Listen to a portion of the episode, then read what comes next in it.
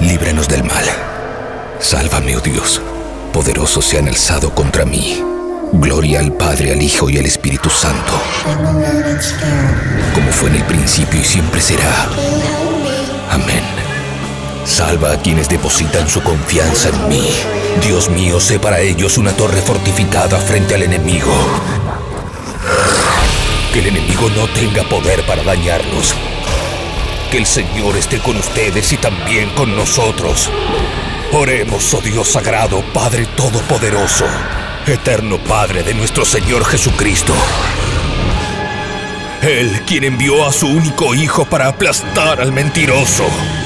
Pediré tu ayuda para alejarnos de su ruina y de las garras del demonio. Infunde terror a la bestia. Yo te expulso, maldito espíritu, en nombre de nuestro Señor Jesucristo. Al demonio con el diablo. Puro heavy metal.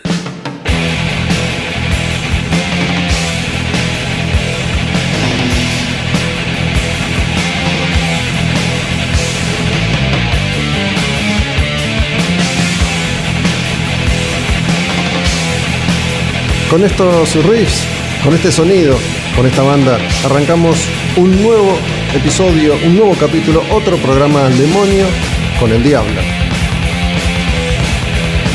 Como cada domingo estamos estrenando un nuevo Al Demonio con el Diablo, dos horas por semana de heavy metal desde tabernaodinlive.com.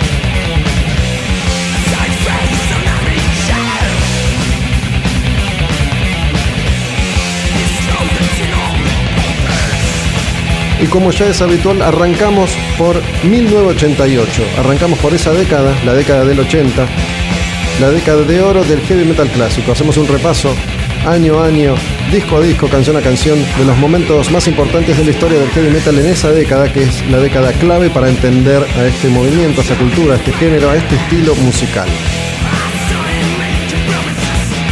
Hemos ido recorriendo desde 1980 a esta parte cada uno de esos años de esta década de oro del heavy metal clásico y estamos ya en 1988 y esta primera banda que suena hoy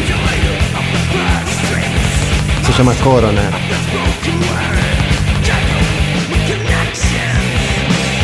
Una banda de Suiza, en ese momento todavía un país atípico para el heavy metal.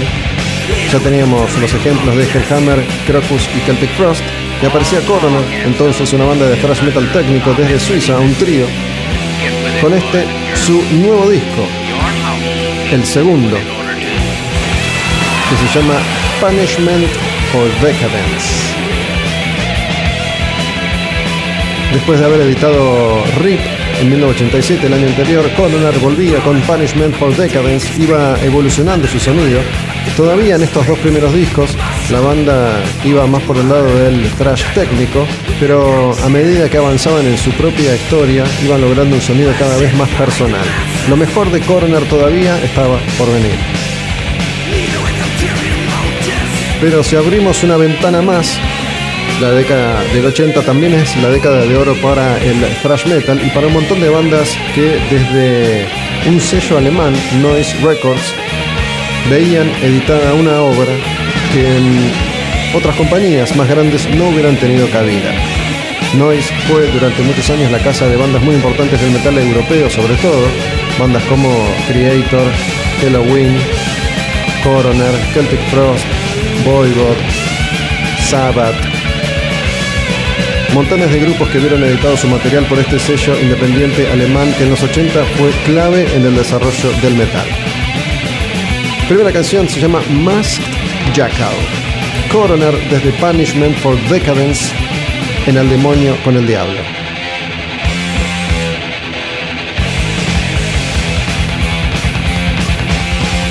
Vamos a escuchar una segunda canción de este disco. Seguimos con Coroner, estamos en 1988. Esta se llama Skeleton on Your Shoulder. Coroner y su segundo álbum. Mi nombre es Gustavo Olmedo y estoy conduciendo este programa desde Taberna Odin para la plataforma tabernaodinlive.com. Cada domingo a las 22 estrenamos un nuevo programa. Los anteriores quedan subidos y colgados para escucharse on demand cuando quieran. Van a la página tabernadinlive.com y eligen qué capítulo escuchar.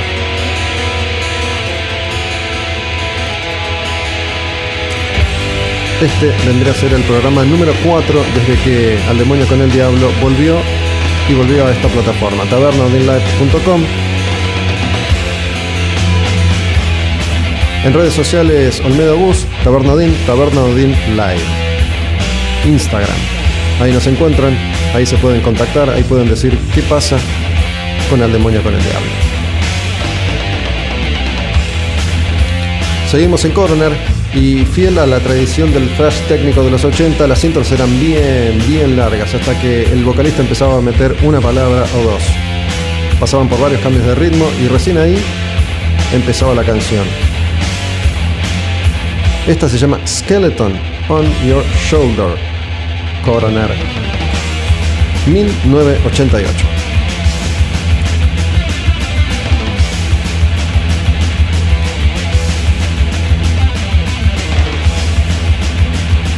Esta fue una de esas tantas bandas que en los 80 parecía que iban a poder dar un salto un poco más alto, que podían llegar a una mayor cantidad de gente, vender una mayor cantidad de discos. Sin embargo, una vez que la década del 90 entró en funcionamiento, todas estas bandas empezaron a perder llegada, a perder perspectiva, a perder público, muchas veces no a perder calidad. En el caso de Corner, lo mejor todavía estaba por venir. Pero una vez que los 80 cerraron y arrancaron los años 90, muchas de estas bandas terminaron renunciando, separándose. Coroner, muchos años más tarde, volvió a tocar en vivo en un par de festivales europeos, pero la banda volvió a estar inactiva. Skeleton on Your Shoulder, Coroner Punishment for Decadence, al demonio con el diablo, recién estamos comenzando. Les cuento que tenemos para hoy, además de 1988 y las ediciones más importantes del heavy metal de ese año, un nuevo informe vikingo. Seguimos recorriendo la mitología nórdica. Esta vez voy a hablar de un disco conceptual de la banda Therion, ese disco que se llama Secret of the Runes, el secreto de las runas, que cuenta la historia de los nueve mundos de la mitología nórdica.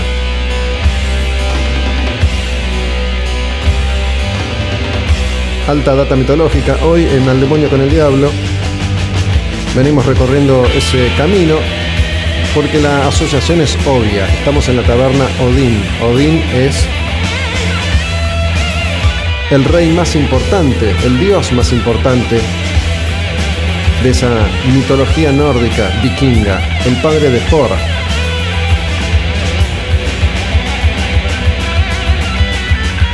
Y la historia de hoy, en el caso de Therion, ese disco conceptual, tiene que ver también con el origen del universo. Pero eso va a ser en un ratito, seguimos avanzando con el año 1988 y de Coroner vamos a una banda alucinante que se llama Crimson Glory.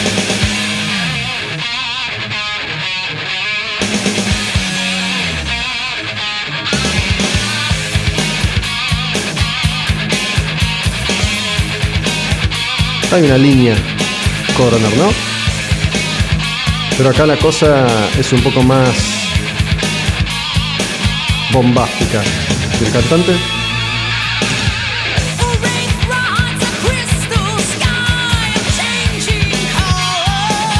El cantante es de otra escuela.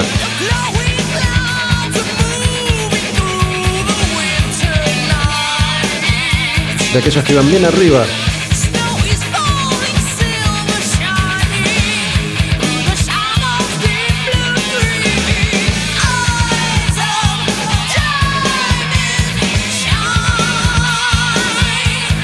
Si bien apuntaban a un heavy metal bastante técnico y progresivo, la voz intentaba ponerle más melodía en lo que era parte de la tradición del heavy metal de esa época, ¿no?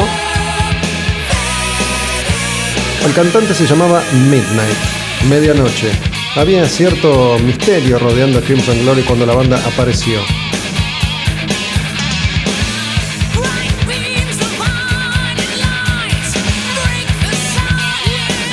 Este es su segundo disco, se llama Transcendence y esta es una canción clásica, Lady of Winter. Crimson Glory en El Demonio con el Diablo, año 1988. ¿Por qué decía esto del misterio? Porque cuando la banda apareció, sacando su primer disco que ya pasó por este segmento, en el año 1986, ese disco que se llama Crimson Glory, el grupo no, no mostraba la cara. En la tradición Kiss, si querés, o King Diamond, se maquillaban, pero el diseño del maquillaje era diferente. Era más en la línea de los grises y el plateado. No duró mucho ese misterio, pero la banda supo ser bastante interesante con estos, con estos dos primeros lanzamientos. Influenciados un poco también por el terreno que venía explorando Queensryche y que también recorría una banda que vamos a estar repasando también en este año a medida que avancemos, Fates Warning. Canciones elaboradas, canciones intrincadas, con muchos arreglos, con mucha calidad.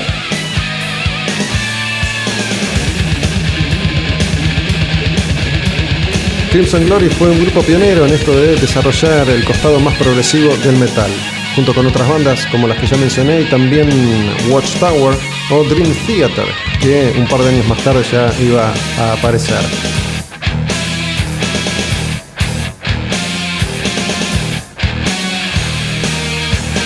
Otra de las canciones clásicas de este disco, el segundo de Crimson Glory, se llama Red Sharks. El álbum es Transcendence, año 1988, en El Demonio con el Diablo, metal progresivo.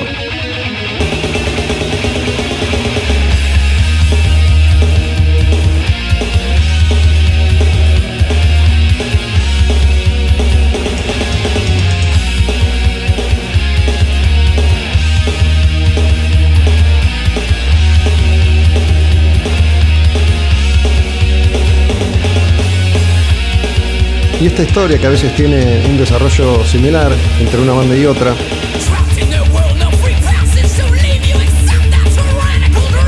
tiene que ver tal vez con llegar un poquito tarde al juego del heavy metal. Ya en la segunda mitad de los 80 había espacio para la experimentación, pero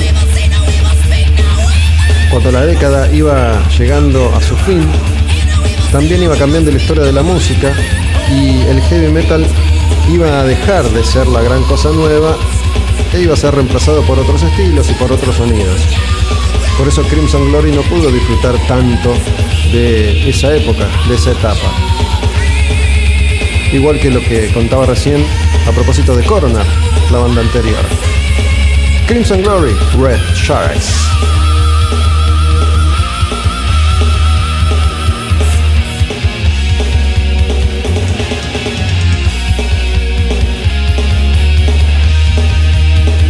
Esas voces, esos arreglos imposibles, esos efectos a la hora de meter la voz lo más alto posible, como sobreexigiendo al cantante.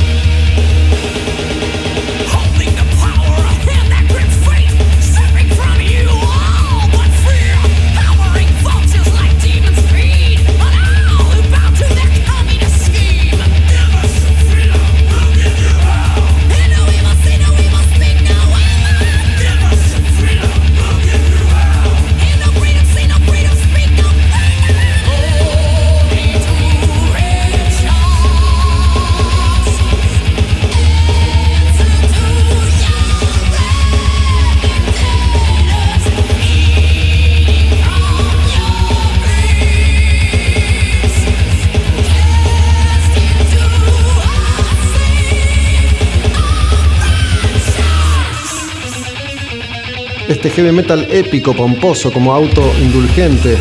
Ya todos los pasos se iban exagerando, se iban estirando los límites, tratando de llegar un poco más lejos. A veces la cosa se iba tornando también un poquito ridícula, pero en esta época en la que Queensryche, por ejemplo, empezaba a mostrar su faceta más exitosa y elaborada, se sumaban algunos grupos como Crimson Glory. Y vamos a meter el primer cambio fuerte de contenido. Vamos a pasar a una banda que estaba arrancando, que estaba empezando con una propuesta completamente distinta. Así que olvídense de esto, olvídense de esta velocidad, de estos solos de guitarra, de esta voz bien arriba, porque vamos a ir a algo mucho más denso y mucho más oscuro. Vamos a ir a Dancing. Y su primer disco, que es una belleza. Y esta es su canción más conocida. Glenn Danzig dice Mother.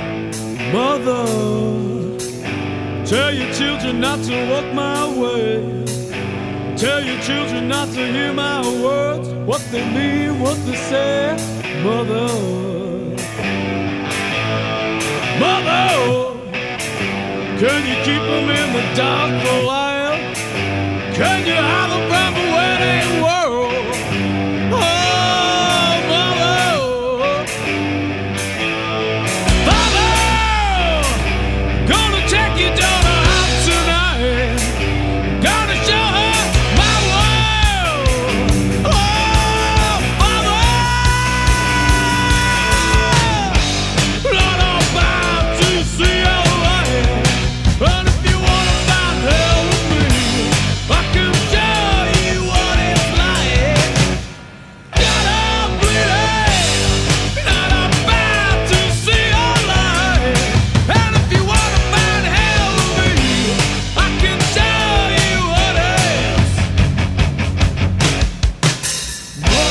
Y recién les decía que algunas bandas llegaban un poco tarde, otras en cambio llegaban demasiado temprano. Danzig iba a ser una banda que iba a alcanzar mayor trascendencia en los 90. Por sonido era una banda que cabía mejor en los 90, con una estética basada en la oscuridad total, siempre de riguroso negro. Recién veníamos de Crimson Glory, notas por todos lados, todos los espacios llenos. En este caso, Danzig es todo lo contrario. Es aire, es espacio, es clima, es oscuridad. Y en Danzig estaba este señor que ya tenía una historia, que ya tenía un recorrido importante. Venía de los Misfits. Glenn Danzig fue pionero en esto de ese horror punk que proponía canciones con letras divertidas basadas en esto que uno puede asociar al cine bizarro de clase B, al terror, al horror, a la estética Halloween, con una super velocidad en las canciones. A la ciencia ficción, a todo eso que a los fanáticos del heavy metal casi siempre les ha gustado. Glenn Danzig ya tenía una experiencia, aunque Misfits iba a ser cada vez más importante a medida que iban a ir pasando los años. Hubo un escalón intermedio, una banda que se llamó Samhain, pero Glenn Danzig finalmente encuentra su lugar, su espacio con esta banda que lleva su nombre y en 1988 debutaba con el disco que también lleva su nombre y el del grupo. Esta canción, Mother, es la canción más conocida, pero es una canción, si querés, demasiado rápida, demasiado veloz para Danzig. Podemos escuchar esta otra. Glenn se pone un poco más oscuro, un poco más serio. Ya no habla tanto de cine de horror, de monstruos, sino del demonio, pero del real. Esta canción se llama Am I Demon? ¿Soy el demonio? ¿Soy un demonio? Sí, Glenn, lo eras. Sonido muy crudo, sin producción, un sonido seco, sin ese reverb que tenían las baterías en los 80.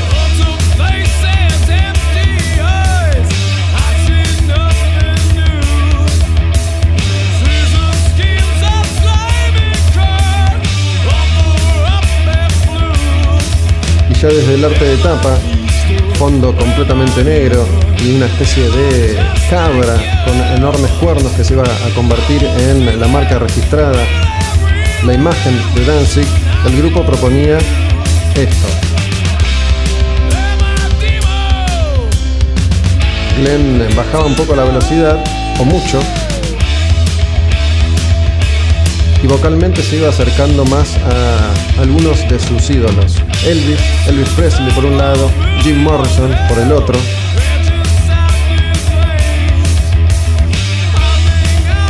Patovica él, con el cuerpo y los músculos muy desarrollados, igual que todos los Misfits, se iba a convertir en la imagen de un sonido, en la imagen de su banda. E iba a editar varios clásicos sobre el final de los 80 y principios de los 90. M.I. Man, Dancing en Al Demonio con el Diablo, año 1988 y el comienzo de un nuevo programa desde tabernaodinlive.com.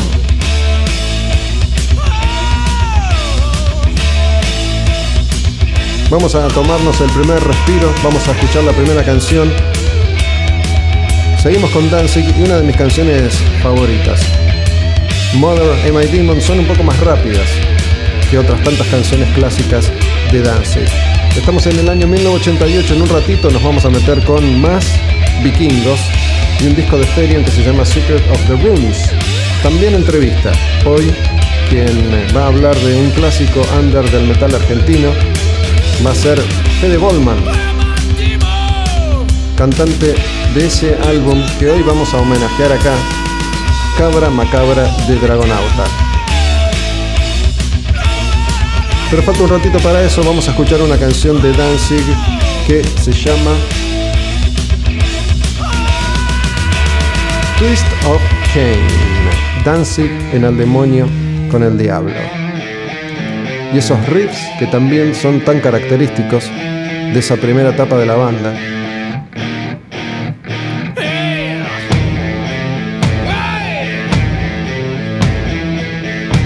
Danzig. Desde su disco debut, el primero, editado en el 88, Twist of Cain. Danzig en el demonio con el diablo. 1988.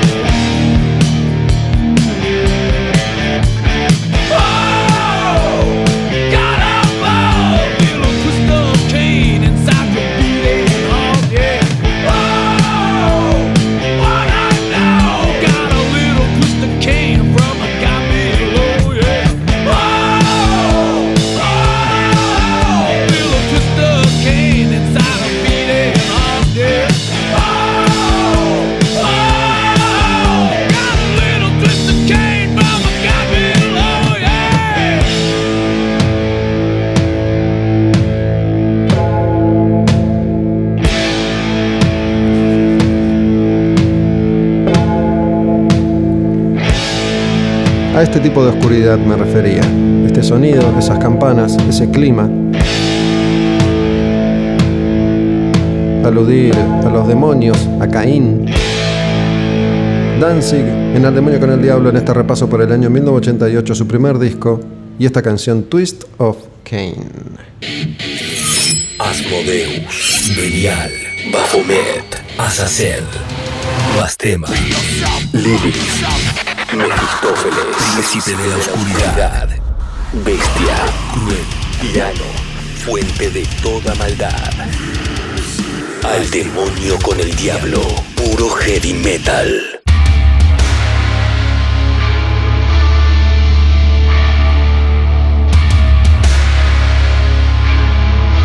Con esta canción arranca Secret of the Rooms, el disco de Therion que hoy será protagonista de nuestro cuento vikingo de cada domingo, de cada programa en Al Demonio con el Diablo. ¿Por qué los vikingos? Porque estamos en la Taberna Odin. Acá grabo y la taberna desde su plataforma digital tabernaodinlive.com te ofrece este espacio, dos horas de heavy metal por semana. Venimos contando el cuento vikingo desde que regresó este programa a este lugar. Y hoy vamos a hablar de un disco conceptual de Therion que se llama Secret of the Rooms. Y esta primera canción que hace las veces de intro, que se llama Ginung Gagap.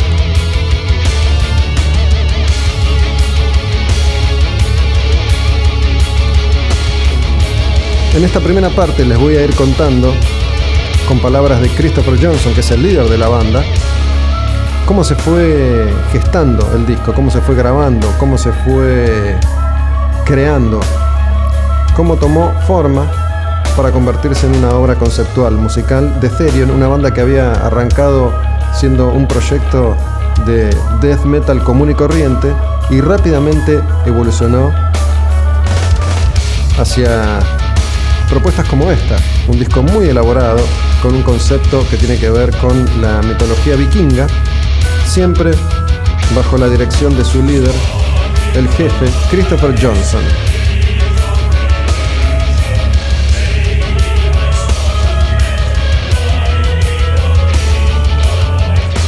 Cuenta Christopher Johnson que después de preparar todos los equipos, después de preparar el estudio, este disco se graba en el estudio de la banda, construido hacía muy poco y se estrena con la grabación de este disco. Cuenta Christopher que nunca antes la banda se había preparado tanto para grabar un álbum. Antes de su edición, él ya dio a conocer que se trataba de un disco conceptual con una temática nórdica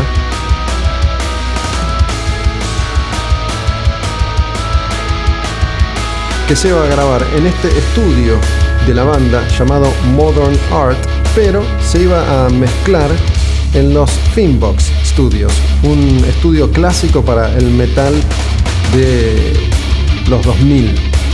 Christopher Johnson dice que si bien el estudio que ellos habían preparado era bastante, bastante moderno, de muy buena calidad, todavía no tenía equipo suficiente como para mezclar al mejor nivel. Por eso iba a grabar en el estudio de la banda Modern Art y se iba a mezclar en los Finbox.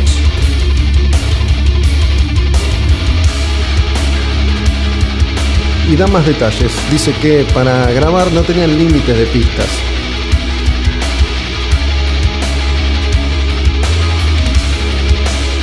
Cuenta que podían contar con 100 tracks o más para grabar. Pero para mezclar, no. Solamente tenían 24 en su estudio y necesitaban 64. Y por eso fueron a los estudios Pinbox. Estamos hablando de una consola para mezclar que en ese momento costaba unos 400 mil dólares. Tengo entendido que los equipos de verdad, para grabar de verdad, son caros. Como no tenían ese presupuesto, decidieron grabar en su propio estudio, pero después ir a mezclar a otro lugar.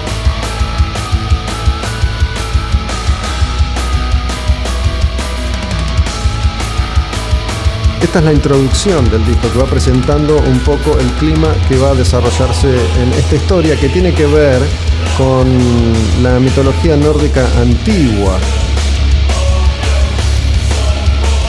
Y es una historia que se centra alrededor de un árbol. Un árbol que se llama Yggdrasil. Acá pido disculpas como siempre, no sé cómo se pronuncian correctamente todos estos nombres. Me las ingenio mucho más con el castellano y con el inglés, más o menos, pero hago lo que puedo. Este árbol se llama Yggdrasil y es el árbol del mundo, es el árbol de la creación, es el árbol que contiene los nueve mundos de la mitología nórdica. Por eso la tapa del disco es este árbol con todas las runas que representan a cada uno de los nueve mundos. Cada una de las canciones principales, el disco tiene 11 temas. Esta intro, un outro y los nueve temas que cuentan cada uno la historia de uno de los mundos de esta mitología nórdica. Ahí se describe cómo son estos mundos y cómo son los habitantes que pueblan cada uno de estos mundos.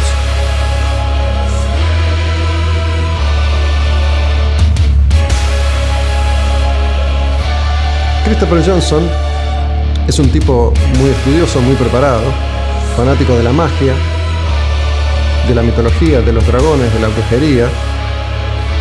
Un tipo que se ha regido en gran medida de acuerdo a ciertos elementos y también a ciertos números clave. Por eso el 11 es un número importante en la historia de Therion. Por eso el disco tiene 11 canciones. 9 que cuentan la historia de cada uno de los mundos, la introducción y el cierre. Cuenta Christopher Johnson que esta canción que acabamos de escuchar, tiene un Gagap, es el hueco de la creación, un espacio construido cuando el fuego y el hielo estaban emergiendo y mezclándose para crear el mundo, que se describe en este disco Secret of the Runes.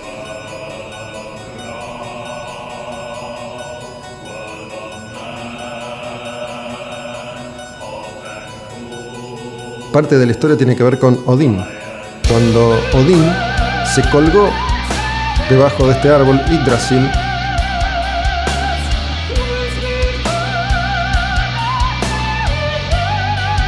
y viajó por los nueve mundos, recibiendo de cada uno de estos mundos una canción, una runa.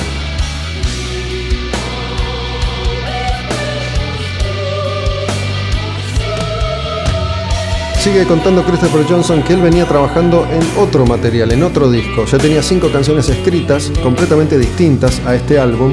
Y un día dice, me desperté y dije, ya fue, voy a armar un disco conceptual con algo nórdico. Así que esas canciones las hizo a un lado y empezó de cero a grabar y a pensar, a componer otro disco.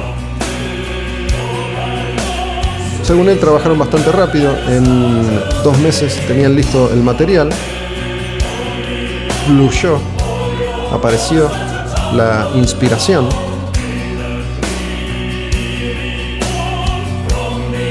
Habían construido este su estudio sobre el que venía hablando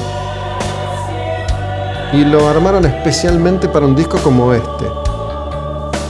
Estuvieron seis meses armando el estudio y dos meses grabando el disco. Un disco que él describe como un álbum casero, muy personal. Lo produjeron ellos. Christopher Johnson también se hizo cargo de dirigir la orquesta y el coro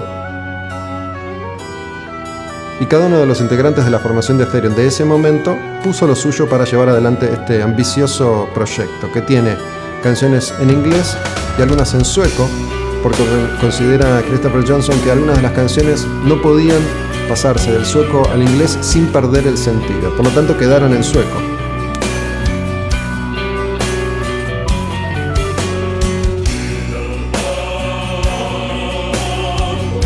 Solamente algunos fragmentos de tres canciones están en sueco, también hay una en alemán.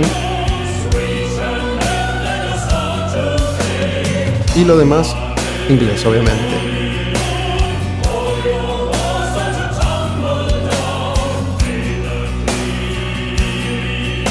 Christopher Johnson no es quien escribe las letras en Therion, sino su compañero de grupo, Thomas. Thomas Carlson es quien, a raíz del concepto que Christopher Johnson plantea, las ideas, de la data que le pasa, escribe las letras. Es su especialidad, a eso se dedica. Y es un personaje bastante particular también, vamos a hablar un poquito de él en, en un rato nada más.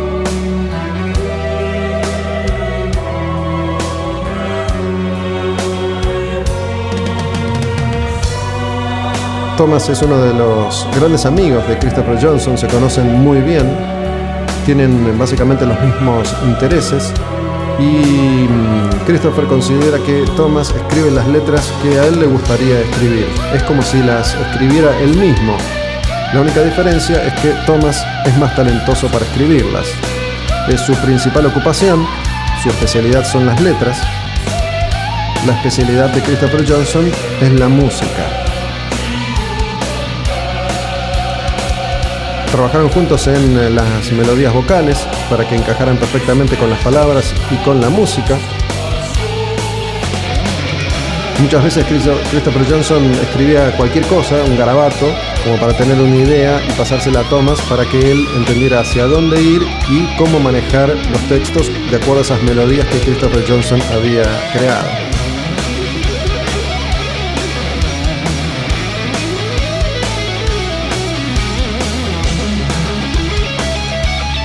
Y ya nos vamos a meter con el concepto, pero quiero cerrar cómo fue la gestación de este disco. Christopher Johnson cuenta que una vez que el disco estuvo terminado, decidieron presentárselo de una manera particular a los medios, a la prensa. No hacer lo mismo que se hacía habitualmente, que era invitar a muchos periodistas y hacerles escuchar el disco, sino que prepararon algo especial. Lo que hicieron fue invitar a varios periodistas de Europa al estudio para que escucharan el disco, pero lo organizaron de una manera muy vikinga, ya que el disco cuenta la historia de los nueve mundos de la mitología nórdica. A estos periodistas, antes de llevarlos al estudio a escuchar el disco, se los convocó en un lugar muy particular, especial, antiguo, vinculado a la cultura nórdica. Thomas Carlson, que es quien escribe las letras, arrancó la presentación con una lectura que tenía que ver con las letras del disco y con él mismo. Thomas es una figura que no socializaba demasiado. Esta fue una de las primeras veces que mostraba su cara o que él aparecía de esta manera.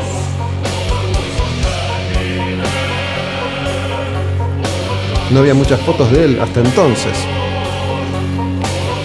Después de ahí fueron al estudio a escuchar el disco y después de escuchar el disco zarparon en un barco vikingo que alquilaron para la ocasión y estuvieron navegando en un barco vikingo durante algunas horas. La tripulación vestida como vikingos se sirvió de comer carne estilo vikingo. Se comió con las manos como comían los vikingos. Se sirvió una bebida antigua, una cerveza a base de miel que los vikingos solían tomar.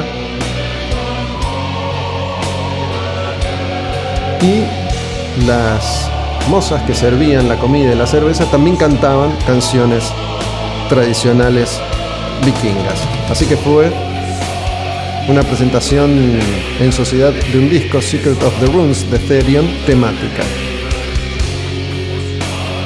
Y antes de, antes de meternos en el concepto del disco, les cuento algo sobre Thomas Carlson, quien escribió las letras, compañero de Christopher Johnson en esa etapa de Therion. Thomas Carlson es eh, fundador de una orden mágica que se llama Dragon Rush. Christopher Johnson forma parte también de esta orden, la Orden del Dragón. Carlson ha escrito libros de ocultismo, de esoterismo, es un especialista.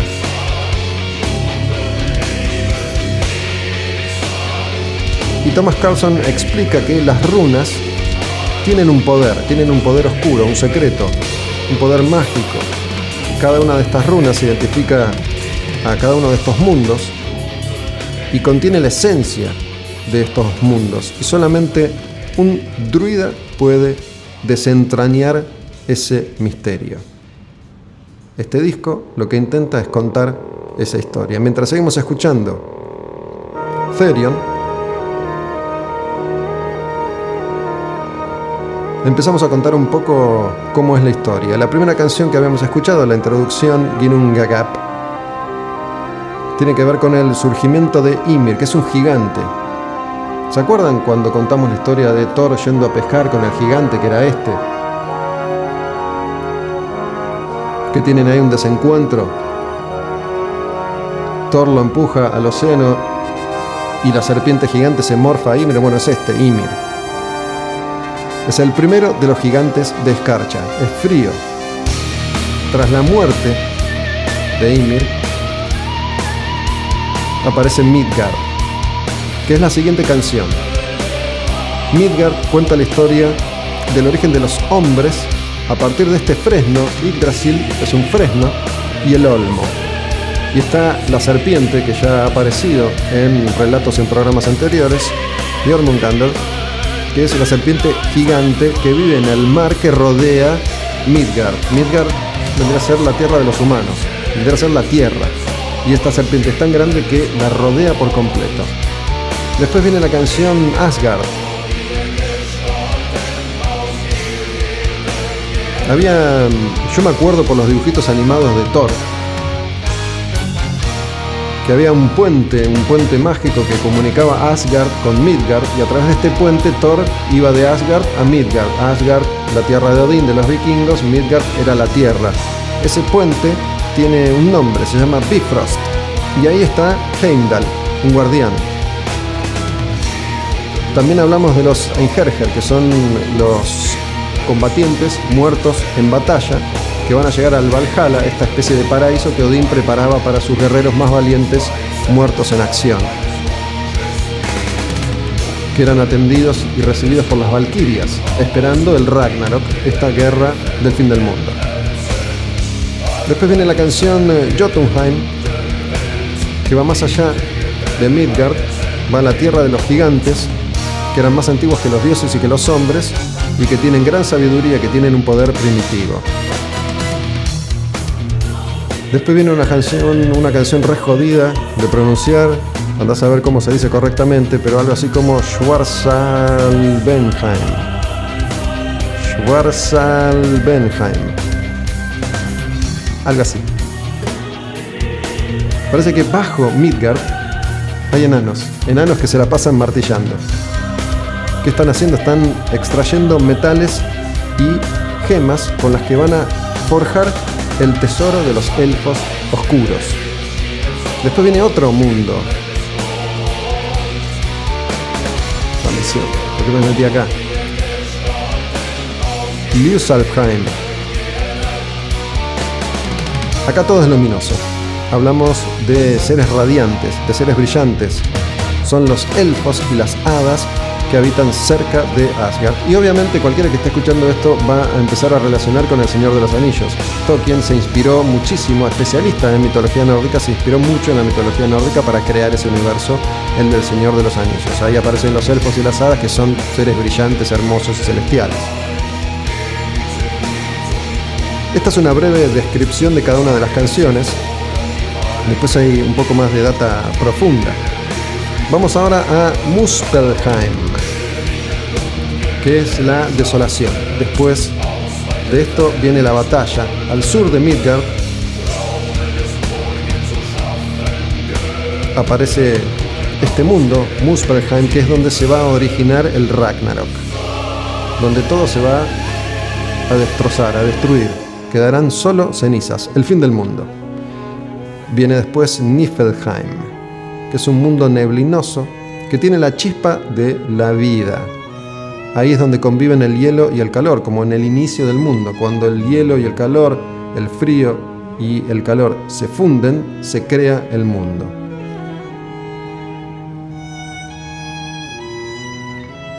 Y ahí aparece una vez más la figura de la serpiente gigante que se la pasa royendo la raíz de Yggdrasil, que es el árbol de la vida. Tenemos los dos últimos mundos, Vanaheim,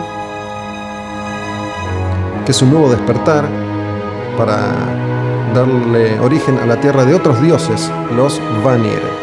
Y por último está Helheim, que es un cierre dramático de nueve mundos, la muerte, donde van enfermos y viejos, un lugar desolado. Después de esa canción, que es la última, llega el cierre con el tema que se llama como el disco Secret of the Rooms. Estamos en Al Demonio con el Diablo, un nuevo programa. Yo soy Gustavo Olmedo y les estoy contando mientras estudio, junto con aquellos que tal vez ahora están escuchando, y aquellas, estudio a los vikingos y cuento historias que son protagonistas de muchos discos de heavy metal, como este Secret of the Rooms de Therion.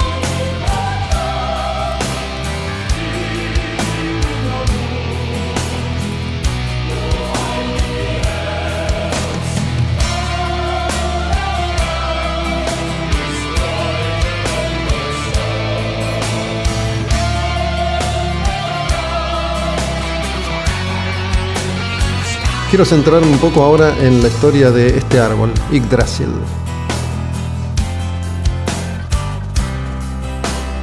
Y acá se, se menciona justamente a Tolkien, el creador del Señor de los Anillos,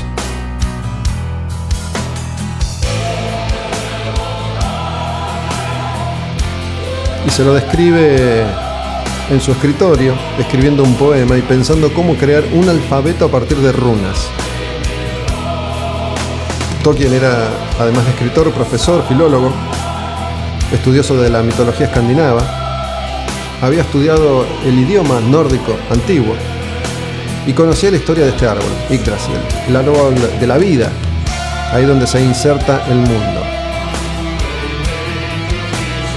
Yggdrasil es un fresno enorme donde caben los nueve mundos que componen el universo nórdico, unidos entre sí por ramas y raíces.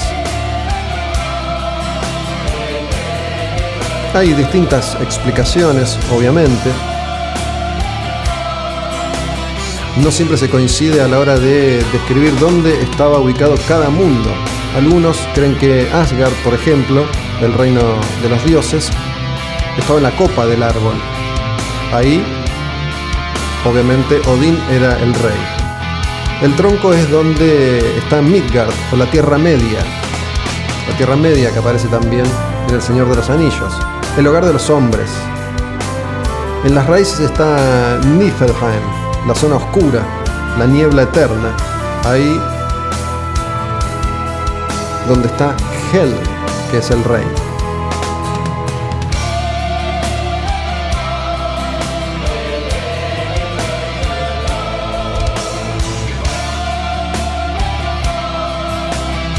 Otros creen que en lugar de nueve mundos hay seis que coinciden con la cantidad de razas. Midgard, el mundo de los hombres.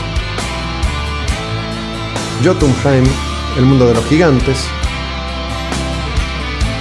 Después está el mundo de los elfos. El mundo de los muertos. En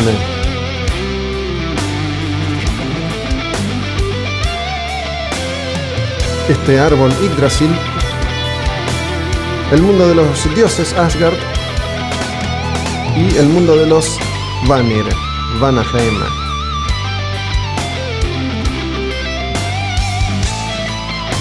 Pero después aparecen otros dos mundos, el mundo helado y el mundo de fuego.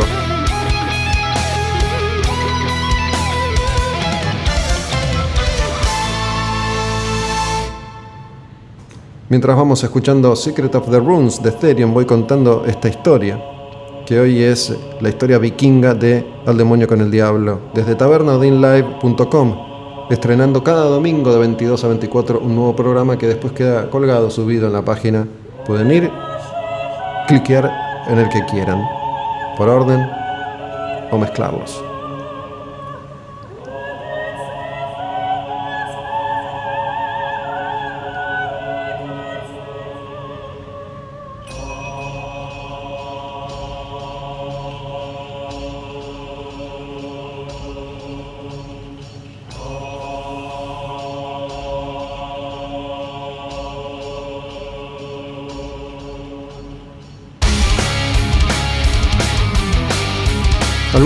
Creen que los elfos y los enanos vivían en dos mundos separados, otros creen que estas dos razas compartían un mismo lugar.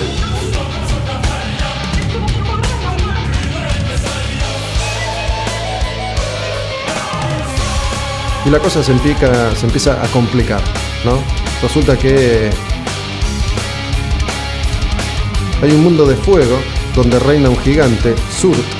Algunos consideran que estaba sobre Asgard, el hogar de los dioses.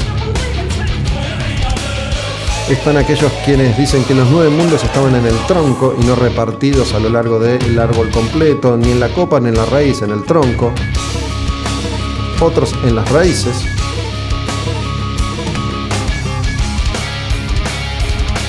Lo que sí se cuenta es que este árbol, este fresno gigante, Yggdrasil, tenía tres animales que se relacionan a través del el árbol y sus partes.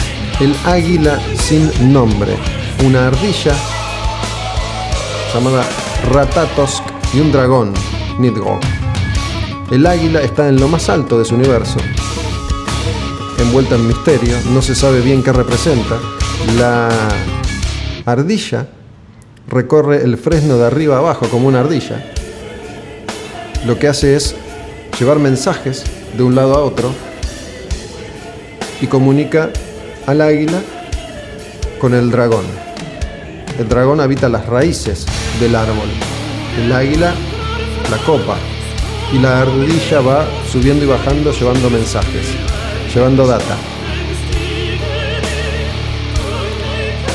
Por afuera del árbol hay un pozo, el pozo de Urd, un lugar misterioso donde se reúnen tres espíritus femeninos que riegan el mundo.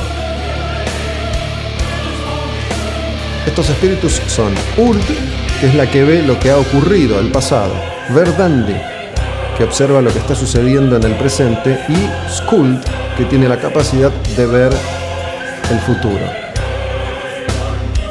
Estas tres mujeres, estos tres espíritus femeninos, son hiladoras, que tejen, tejen la vida de los seres del árbol.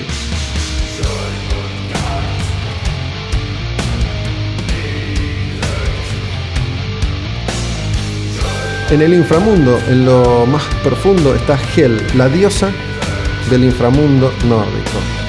Su reino, ya mencionado, es Helheimar. Pero para llegar a el fuego hay que atravesar el frío, el mundo congelado. Quien quiera llegar hasta los dominios de Hel y el fuego debe atravesar montañas nevadas, cruzar un río a través de un puente y ahí se llega a la parte más caliente del universo nórdico. Ahí, en esa especie de comunión entre esos dos mundos, está el dragón.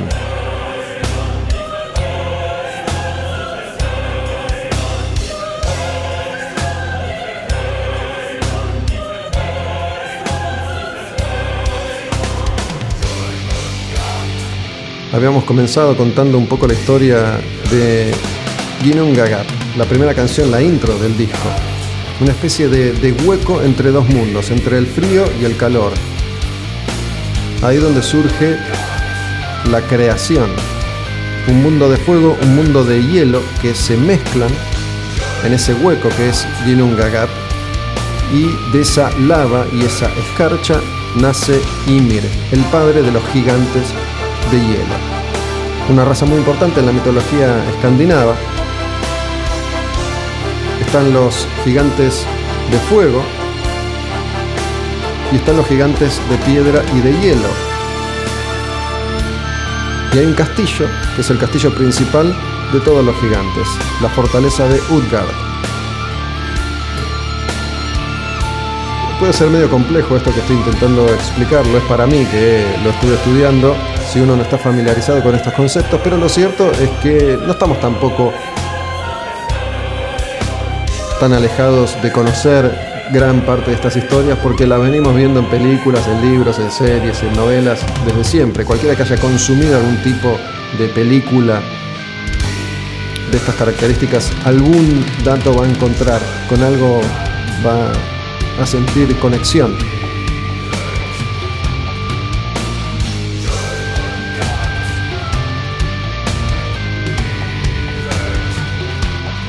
Desde esta fortaleza, Utgard, están los gigantes ahí amenazando Midgard, el mundo de los hombres.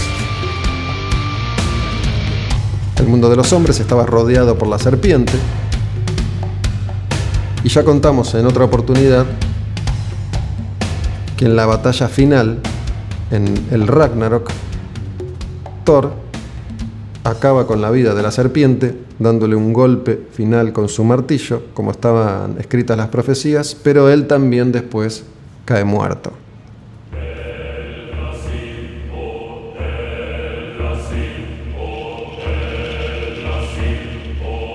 El lugar más copado igual siempre parece ser As- Asgard, ¿no? Que es donde los dioses viven en paz, tienen el Valhalla, que es una especie de paraíso para los muertos en batalla, donde viven de festín eterno.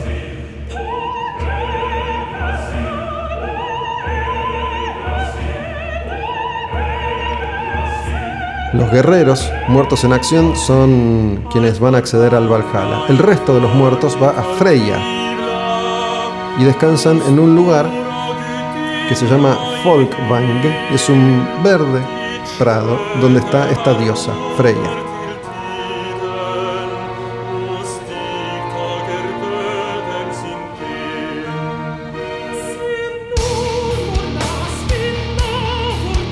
Hay familias de dioses, familias de elfos, enanos.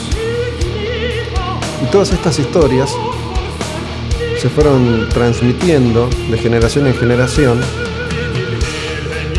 a través de textos originales nórdicos que según entiendo y según he averiguado no abundaban.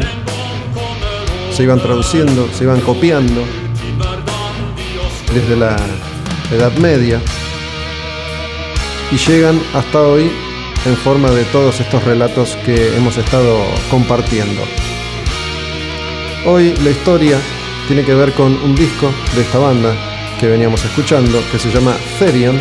El disco es Secret of the Runes, una de las tantas obras de Christopher Johnson, el líder de Therion.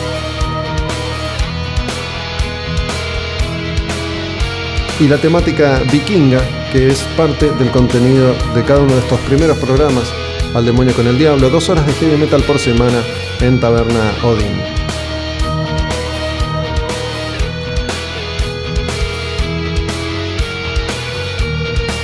Espero que se haya entendido más o menos de qué la va esta historia.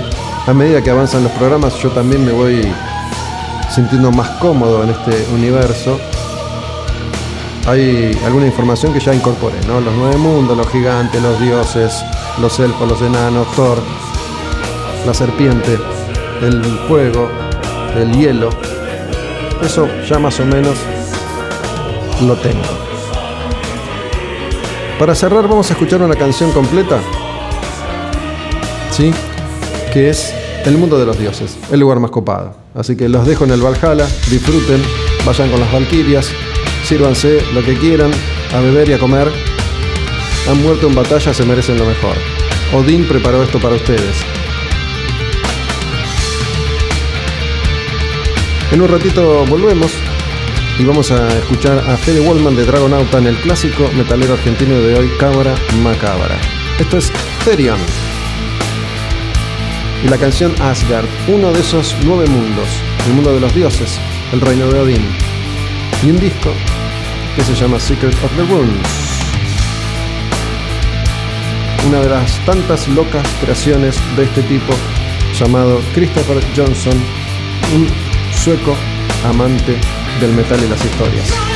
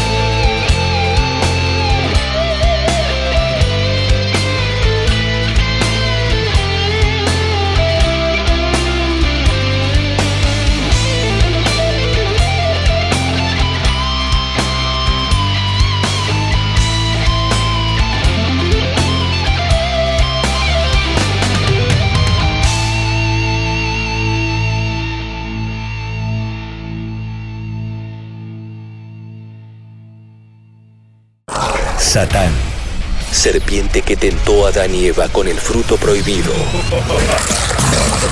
Ángel caído que aterroriza al mundo. Antítesis de la verdad, arderá en el infierno. Al demonio con el diablo. Puro heavy metal.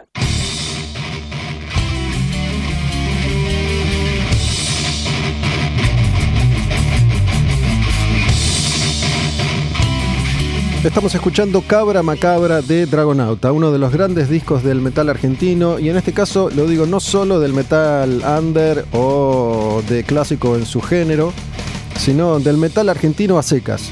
Es uno de mis discos favoritos desde que salió hace ya unos cuantos años y como todos los domingos en esta sección de clásicos hablamos con alguno de los protagonistas y en este caso saludo a Fede Wallman que fue cantante en un par de oportunidades de Dragonauta grabando algunos discos aunque no todos, pero sí este. ¿Cómo anda Fede? ¿Todo bien? ¿Qué tal, Gustavo? Muchas gracias. Alto honor y realmente un orgullo y un placer que esto, estar acá hablando con vos y que eh, haya gustado el disco. Che, ¿estás, ¿estás retirado del mundo de la música, del mundo del metal o no? Eh, del mundo de la música no, eh, con el Festival de los Viajes hacemos alguna presentación cada tanto y después también eh, eventualmente voy y participo con Dragonauta en algún show especial, digamos. Está bien, ¿Tu, tu principal ocupación era, vos eras bio, bioquímico? Sí, sí, sí. Bioquímico, me dedico a la investigación, soy investigador de CONICEL, doy también clases en la Facultad de Farmacia, en la UBA, así que eh, tengo para entretenerme. No, no quiero ahondar demasiado porque me tiene podrido el tema del coronavirus, pero digo, ¿manejás alguna magia ahí, algo para, para agregar o, o nada, nada relevante? No, y ahora yo la laburo justamente en lo que es la parte, la, la, la biotecnología y ahora estamos, no, no, nos salió un proyecto para tratar y va, desarrollar un kit de diagnóstico así nacional de, de, bajo costo, digamos. Así que estamos acá armando todos los protocolos de laburo, todo, toda la coordinando todo como para poder empezar a laburar sin, riesgos y nada, y tratar de aportar algo, digamos, de, de lo que nosotros sabemos. Ok. Bueno, volviendo a, a Dragonauta, es una banda muy particular, es una banda única, creo yo, que, que ha cambiado varias veces, no solo de integrantes, de cantantes, sino de, de sonido, ¿no? Ha, ha atravesado distintos momentos. Y para mí este sigue siendo el disco excluyente, es el disco, creo yo, más accesible, es el disco más cercano a- al, al heavy metal, si se quiere, es el, el más eh, dinámico para mí. Y bueno, no sé si vos estás de acuerdo. Sí, digamos, eh, lo que fue el comienzo, yo estuve, digamos, desde lo, que era la fundación hasta este disco y un par de años más, digamos. Y la, la verdad es que Dragonauta nació como una banda, digamos, bien, eh, a priori con un concepto bien claro y definido, que era hacer Doom tradicional, eh, y ahí, eh, y yo en ese sentido con Daniel, que era con quien veníamos tocando, como que lo teníamos eh, bien concreto y no, no, no admitíamos mucho más que, y no, no queríamos abrirnos de eso. Pero después la verdad es que cuando se armó todo el combo con el enano en la batería y Martín en el bajo, surgió algo superador, nos empezamos a también a roscar mucho con la música progresiva y la verdad que se fue armando como algo muy único, donde cada uno podía ¿viste, plasmar sus distintos intereses, veníamos todos también escuchando con, el tiempo otras músicas, otros palos, eh, y me parece que en Cabra Macabra logramos, cuando después también se incorporó Pichu, eh, sobre todo abrirnos y digamos... Eh, nada, trascender eh, el nicho particular y el género. Y ahí realmente salió algo que fue como el, para mí el producto más logrado también en cuanto a, originalidad. Es un disco que, hoy sobre todo lo, encuentro como algo muy original, no, no lo podés encuadrar, viste, en ningún género en particular.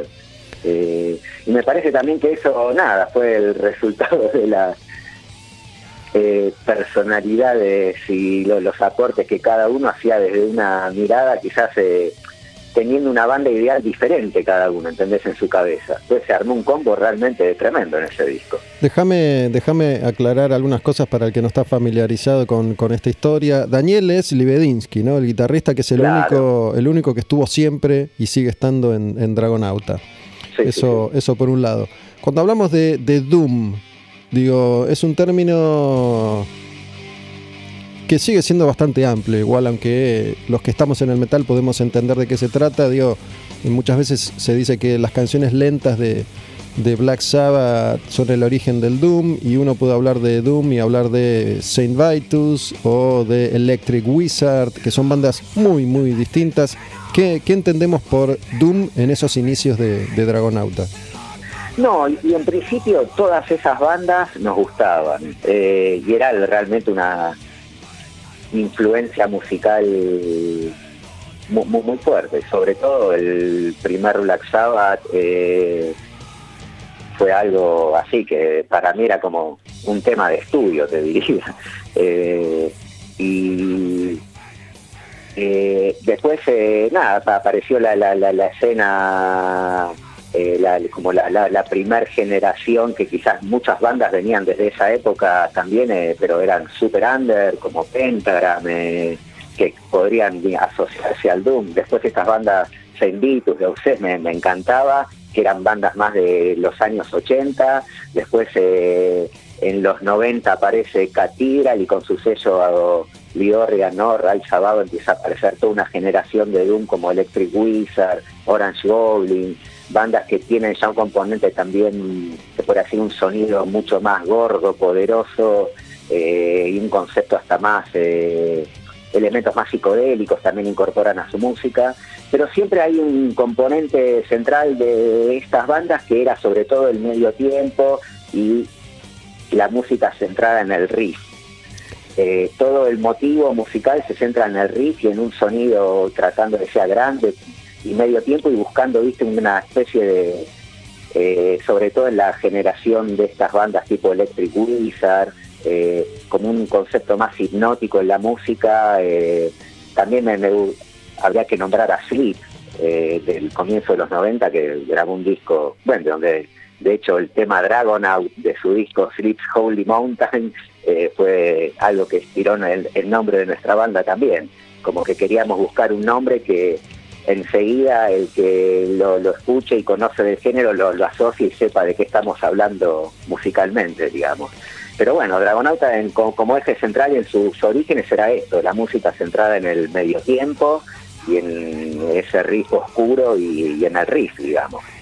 Sabes que, mm, bueno, mencionaste a, a Pichu, Pichu es Hernán Espejo, Hernán ha tocado en varias bandas, en, en Brede, en, en Dragonauta, solo en esta, en esta época, en esta etapa, compañero Asma es su proyecto, estuvo en el Siempre Eterno con, con Sergio Rodman, es musicalizador, trabaja en Radio Nacional, Nacional Rock hace mucho tiempo, de hecho tiene un programa heavy ahora ahí en Nacional Rock. Sí, sí, sí. Y, y es más, fue él quien me pasó tu, tu número.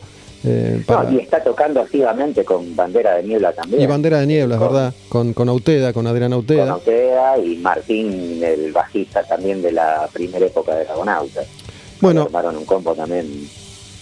Siempre, siempre tuve la idea, no sé si, si fue tan así o no, que, que la participación de, de Hernán Espejo de Pichu en, en Dragonauta fue, fundamental para que Cabra Macabra sonara, así, ¿no? Porque más allá de conservar algunas de las características que, mencionaste recién, eh, yo escucho el disco y volví a escucharlo y veo ahí una construcción de, canciones un poco más, redondas, ¿no? con, partes, con, con arreglos.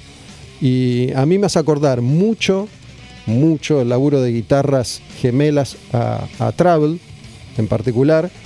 Eh, algunos arreglos vocales tuyos, sobre todo con, con algunos truquitos y algunas inflexiones a, a Lee Dorian de Cathedral que, que mencionaste recién, y también mucho New Wave of British Heavy Metal, ¿no? Es como que es una, una versión un poco más, eh, más hitera de, de Dragonauta, si es que eso existe. No sé qué, qué opinas de esto que acabo de Sí, sí, decir. no, totalmente. Picho a, a la vez, eh, a- además de esto que decís, le aporta también un componente, ¿viste? El tipo de solos que hace, como que suaviza mucho la música, eh, suavizar en un sentido, digamos, eh, amenizarla, digamos. Eh, que tiene un gusto tremendo y a la vez también le aportó a Dragonauta un grado de, de- de- dentro del de- de- de- desde nuestro espectro y universo under, digamos, un grado de profesionalismo, viste, y de eh, búsqueda de esto, de nada, de pro- profesionalismo. Él ve- venía con un background que nosotros no, no, no teníamos y realmente le dio una un impulso tremendo a la banda. Eh, y hay también algo que es, eh, me parece que en Cabra también se se resume muy bien una especie de es como la sintaxis perfecta va- valga la expresión eh, pero entre lo, lo que era la, la forma de componer de Daniel, que estaba mucho más arroscado con el concepto progresivo y mu- muchos cambios y mucho ah, mucha ah, eh, tensión y descompresión y jugar con eso, y Pichu que le aporta ese formato canción. Ujú. ¿Viste? Es como esa combineta que, que cierra justamente en Cabra. Y sabes que me acuerdo, me acordé, me puse a ver eh, algunos videos y me acordé que, que había visto en vivo a Dragonauta en esta época cuando, cuando presentaron Cabra Macabra en, en un teatro. ¿Qué teatro fue? Eh, ¿Te el acordás? Ateneo puede ser, ¿El Ateneo? me sale. Sí. No, no creo. Oh, no, no, no, no, no, pero no, el Ateneo algo, el Ateneo Concepción, no sé. Bueno, no importa, no importa. No importa, sí, sí. Eh, pero me acordé de, de Ariel Solito, el, el baterista, que también me parece clave, sobre todo en esta época, por, por, por ese sonido medio John Bonham que, que tenía, ¿no? Y su imagen, ¿no? La imagen de, de pelo largo, raya al medio, con bandana, eh, es como Guayno de, de Saint Vitus en, en su mejor momento. Y, y me acuerdo que era un animal tocando. Sí, sí, e- el enano tenía una particularidad que era, viste, como que acentuaba, tocaba riff también con la guitarra, con, con la batería. Claro. Eh, entonces era una cosa muy, nada, muy, muy, muy, muy tremenda, una planadora. Eh, y tenía su complejidad también, viste, lo- lograr eso en los discos, cada disco Cabra también tuvo así, fue realmente un disco doloroso de parir en todo lo que fue, sobre todo la mezcla, que bueno, justamente estuvo con a cargo toda la producción de, con, de Martín Furia, de guitarrista de Jesus Martin. eh, pero bueno, nada, era realmente una cosa eh, muy... Yo, para, para mí era súper visceral, ¿viste? Yo, y, la- y las veces que después... eh, de- dejé de cantar formalmente en la banda y subí a cantar unos temas, eh, me paraba y la batería del enano, además que bajé, viste, 20 kilos de peso, sentía que me volaba. El bombo era, viste, como una, un tractor que me, me, me- me- me hacía volar por el aire, me tenía como que plantar fuerte. Sabes que, bueno, otra, otra de las características fundamentales de, de Dragonauta me parece que era toda esta estética que habían construido alrededor del, del grupo, ¿no? Con, con esta cosa medio, medio ocultista, em, pseudo satánica, si, si querés, usando esas imágenes y, esas, esas referencias, o por ahí al, al terror y al, y al horror, ¿cómo, ¿cómo le daban forma a ese concepto del grupo? Sí, so- sobre todo desde la, la, la parte, digamos, la, la- lo que era la lírica eh, y justamente, qué sé yo, a mí las- la- en ese momento las letras me eran muy inspiradas en los cuentos de Lovecraft, me, encantaba. Eh, y después a la vez había toda una cuestión casi religiosa, viste, y mu- muy espiritual. Y desde esa cosa era también una necesidad de decir, loco, todo lo que me vende, los que me venden como buenos son los malos. Y si tengo que elegir entre plantarme del lado del bien, desde lo que el bien representa para la mayoría, yo voy con el mal de una, ¿viste? Y esa necesidad de destruir todo como una cosa medio apocalíptica para que emerja algo superador y bueno. Eh, y después, eh, a, la, a la vez era ese concepto el que la misma música nos inspiraba, no sé, yo, viste, escuchábamos muchas de esas bandas y a mí desde chico creo, y quizás con Daniel, que hablábamos mucho así más de aspectos filosóficos de la música, eh, yo escuchaba, qué sé yo, temas de Black Sabbath y para mí me estaban revelando las verdades ocultas y los misterios del universo. Eh, quizá nada que ver, no, no, no, no me importaba entender lo que realmente me decían, era lo que para mí quería que me digan. Eh, y después desde, creo, desde la música, nada, no, no, no, no había una estética deliberada, creo, en cómo salíamos a tocar. eh, cada uno estaba un poco en su viaje y en eso era medio también eh, raro, Dragonauta, y me- me- medio, va, una de las cosas que de las mía. Eh, y los discos después tampoco realmente era algo que pensábamos demasiado. Eh, en su momento Cabra lo hizo nada, Ale Golmes, que después fue guitarrista eh, de la banda, era un pibe que le encantaba la banda, tocaba en bandas con las que a la vez tocábamos siempre, nos gustó el dibujo y listo, y era más, eh, ¿qué te sugiere? Vos dale para adelante, eh, sí, no, digamos. Pero no, no había algo muy deliberado en cuanto a estética, más allá de, lo, de la estética musical. Bueno, creo que era con, con ese nombre, Cabra Macabra, era casi obligatorio meter ahí una cabra, que, que es eh, uno de los elementos históricamente vinculados a- al metal y al metal más, más oscuro, ¿no? Uno de los estereotipos de, de ese tipo de sonido. Pero, ¿sabes qué me...? Pero a la vez tenía algo hasta gracioso, quizás, Cabra Macabra. ¿Viste? Había gente que nos decía, pero es en serio, es en broma, ¿qué onda? Bueno, justamente hablando de en serio en broma, eh, recién decías que, tenían ahí discusiones eh, filosóficas y, profundas con, con el Libe Libedinsky, guitarrista de la banda, y, hablabas de, escuchar Black Sabbath. Y, es curioso porque uno puede agarrar Dragonauta, Cabra Macabra y, notar que ahí hay un dejo de, de humor, aunque como decís también tiene una, una profundidad. Y si agarras Black Sabbath, podés pensar que son los cuatro tipos más oscuros y diabólicos de la Tierra y sin embargo eran todos seres de luz que de diabólicos y satánicos nunca tuvieron nada, era una cuestión más que nada estética. Digo, si, si ves a Ozzy en lo que se transformó después, te das cuenta que, que evidentemente nunca fue precisamente un satanista, ¿no?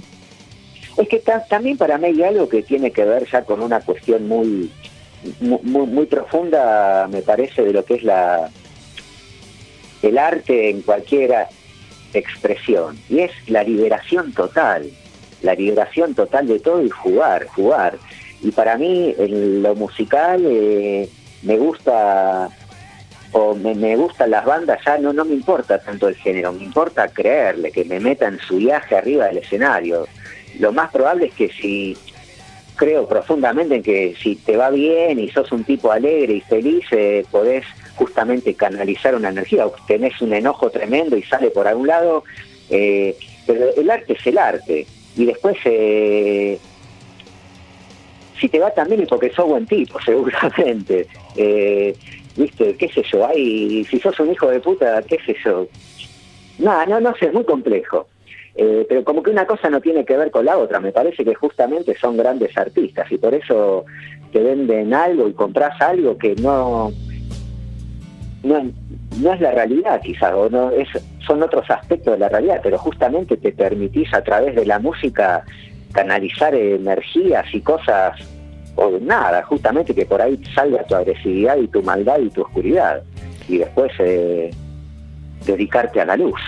Sí, yo igual, más que a lo bueno o malo, o a los malos o buenos, me refería justamente a esto que vos decís, ¿no? A la búsqueda artística desde una lectura por ahí un poco más profunda y, y si querés filosófica. No, no me quiero meter en el debate de a los buenos les va bien, Sí, porque no, es no, así no, y a los malos les va mal porque tampoco es, es así, pero digo, eh, entiendo lo que vos decís con respecto a- al arte, ¿no? Pero un poco hacía referencia a que en Dragonauta, según me contás, había una búsqueda un poco más profunda que lo que parecía y en Sabbath era menos profunda de lo que parecía esa búsqueda, más allá de las expresiones artísticas. Sí, sí, eh, pu- puede ser, no, no, desconozco, digamos, realmente, más allá, viste, de las notas, así que qué le pasaba internamente a cada uno en, en Sabbath. Eh, pero en mi caso personal, eh, la, la música era algo súper profundo y un elemento de transformación, viste, era algo muy visceral. eh, y muy, muy, muy, intenso. Y respecto a las letras había también una cuestión, sí, profunda y tratar de... es raro igual, porque viste, a veces hay cosas que salen con una naturalidad, una espontaneidad que no son muy meditadas, pero son eran cosas que a mí y al día de hoy las escucho y me, impactan. Y eso me parece también es lo más importante, hacer algo que lo personal a vos te impacte y te, te transforme. Eh, y, desde ese lugar eh, siempre me, me gustó y me, me- me atrae, a, qué sé yo, ciertas cuestiones místicas, las religiones, eh, soy me, me, me- me- intrigan esas cosas, digamos. Y este era el espacio para explorarlas.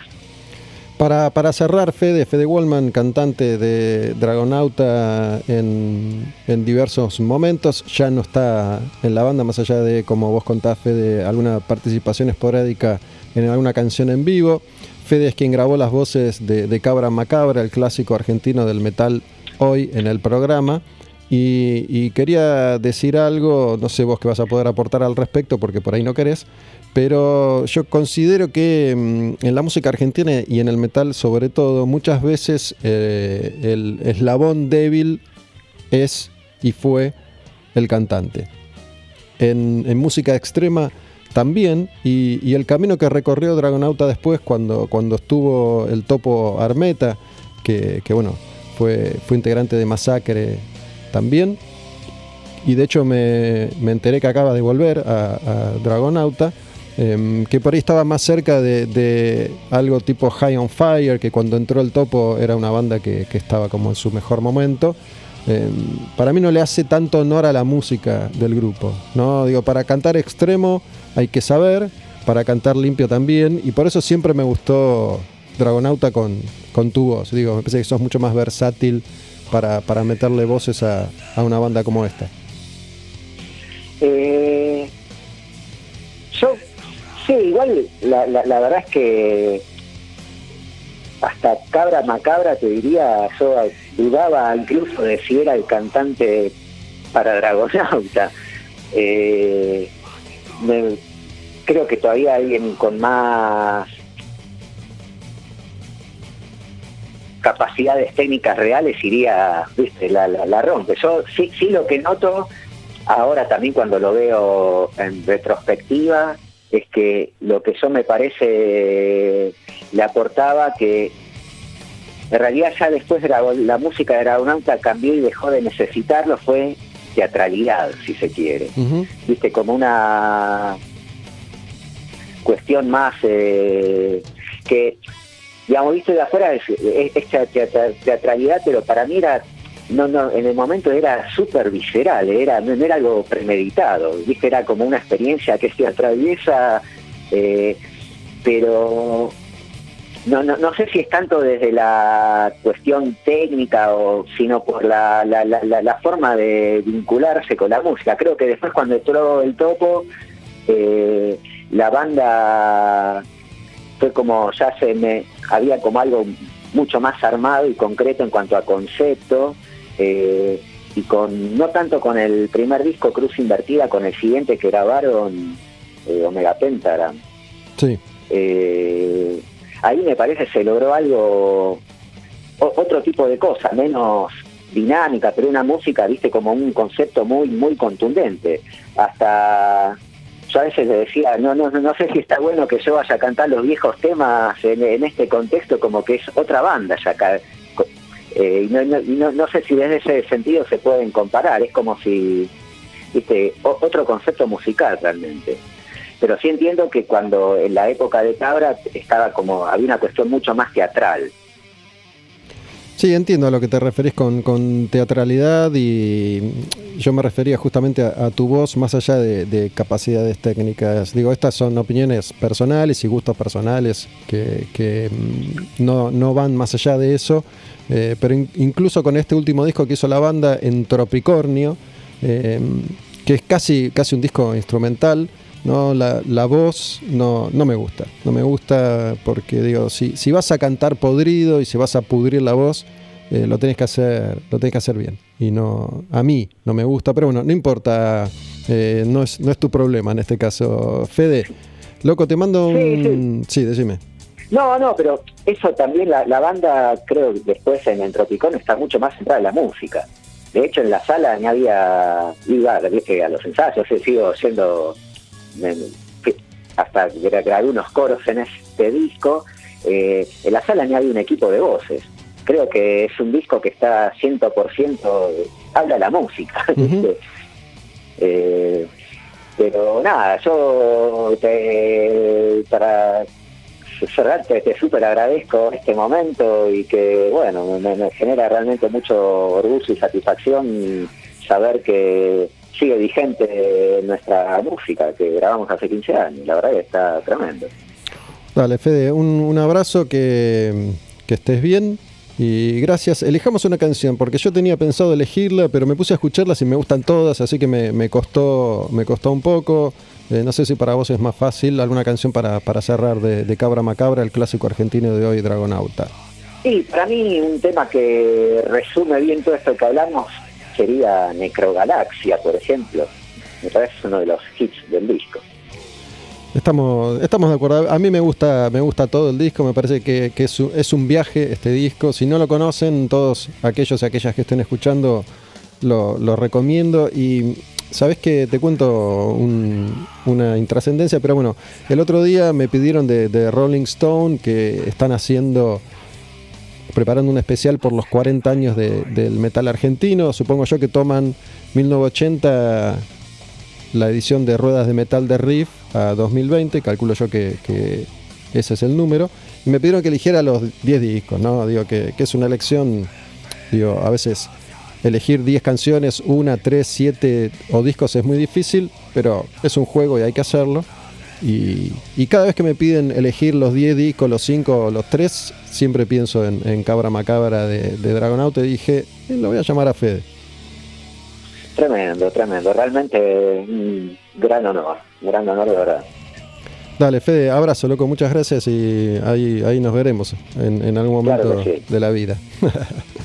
Abrazo grande, Gustavo, y saludos ahí a la audiencia. Fede Wallman, cantante, ex cantante de Dragonauta, grabó este que para mí es un disco precioso del heavy argentino, se llama Cabra Macabra y escuchamos Necro Galaxia.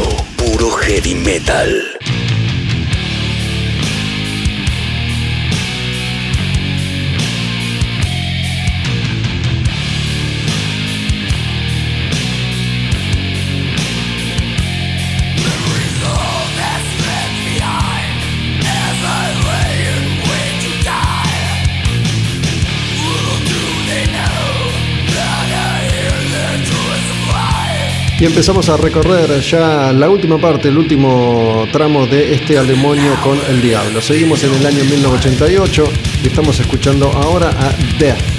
En ese año esta banda edita su segundo disco que se llama Leprosy.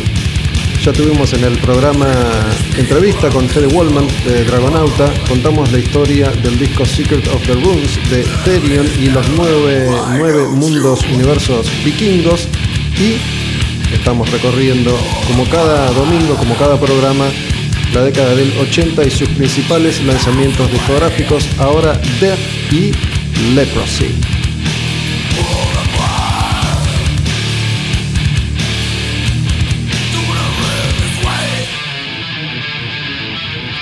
Acá la banda todavía tenía un sonido bastante crudo, bastante rudimentario, fieles a ese estilo que ayudaron a forjar el death metal.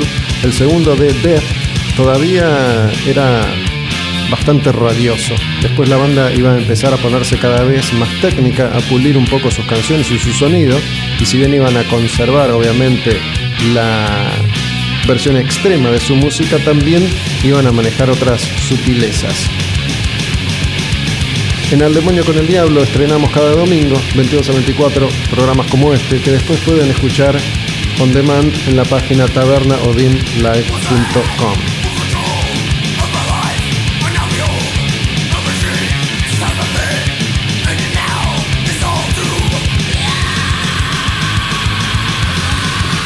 Esta canción se llama Pull the Plug, uno de los primeros clásicos de Death. Vamos a escuchar otra canción, Leprosy, la que le da nombre al disco.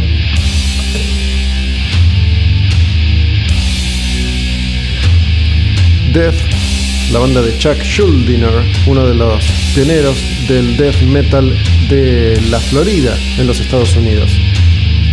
Curiosamente, muchas de las bandas más importantes del, del eh, death metal clásico se formaron ahí, en esa zona de influencia. D-Side, Obituary, Death, Morbid Angel,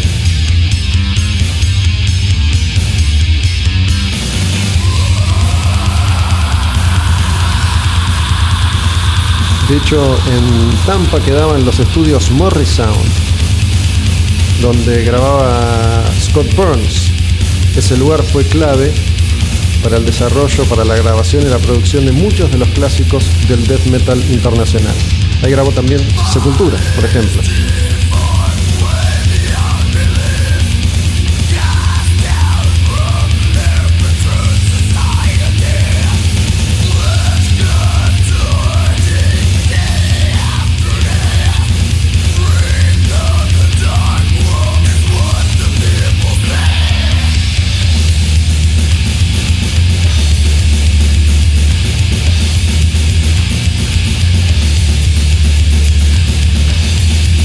Y me gustaría mencionar el arte de tapa de los primeros discos de Death, que tenían una estética bastante particular. Si bien enfocaban ahí en el horror y lo horripilante, lo hacían con muchos colores. Entonces eso le quitaba un poco de dramatismo al arte de tapa de estos discos. Tanto el primero, Scream Bloody Gore, como este Leprosy, incluso el siguiente, Spiritual Healing, iban a ir por ese lado. Después la banda va a cambiar y también va a modificar su estética. Pero en esta época eran pibes de pelo largo, con chupines, botitas, zapatilla botita, remera negra de metal y al frente, nada más. Muerte y destrucción, la música más extrema de la época. Al demonio con el diablo, seguimos repasando el año 1988, estamos con Death y Leprosy, pero ahora vamos a ir a otra banda, muy joven, diferente, extrema, interesante, Death Angel y su segundo disco, Frolic Through the Park.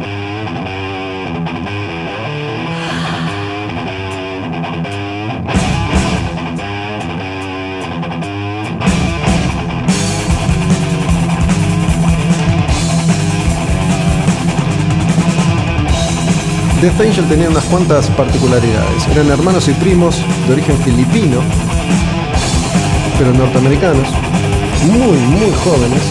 El baterista tenía 14 años cuando grabó el primer disco, 15.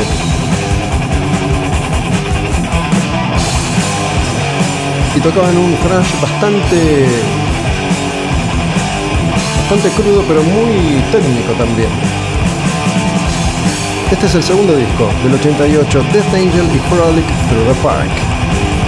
La canción es uno de los clásicos de esa etapa de la banda y se llama Bored.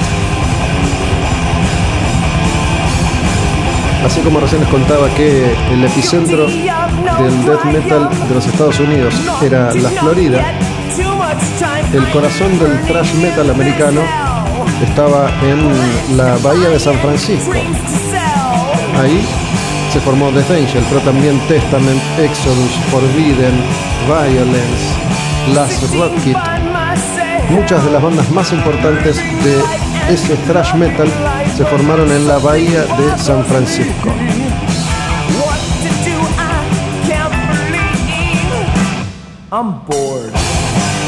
Otra de las diferencias es la voz de Marco Segueda. Tiene una voz más limpia. No intenta romperla, no intenta tirar unos hiperagudos.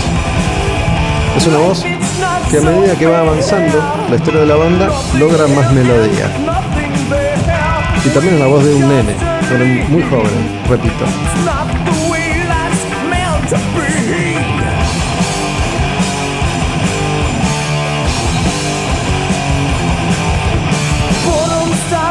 Vamos a escuchar una más de Death Angel, de este segundo disco Frolic Through the Park. Esta canción se llama Guilty of Innocence.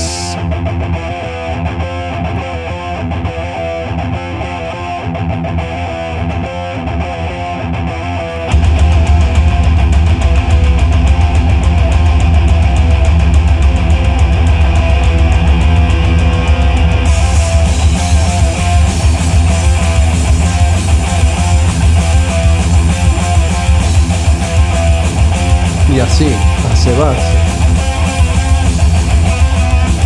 Para adelante. Agarrar la guitarra, agachar la cabeza y sacudir los pelos.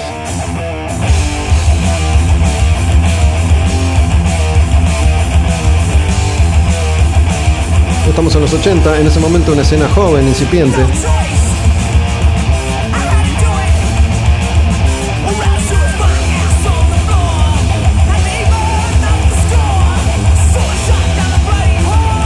tenía un gran faro, que de hecho habitaba la misma ciudad, San Francisco, la gran M, Metallica,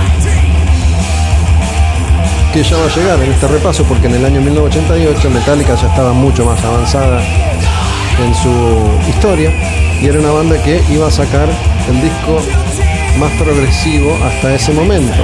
Porque como venimos repitiendo, como vengo contando, a medida que avanzaban los años y los discos, las bandas de thrash se iban poniendo más y más técnicas, más y más intrincadas, canciones más y más largas. El colmo de esto iba a ser Unjustice for All de Metallica. Pero para eso falta un ratito, seguimos en la de The Death Angel y Guilty of Innocence, una canción de Frolic Through the Park, segundo álbum de Death Angel.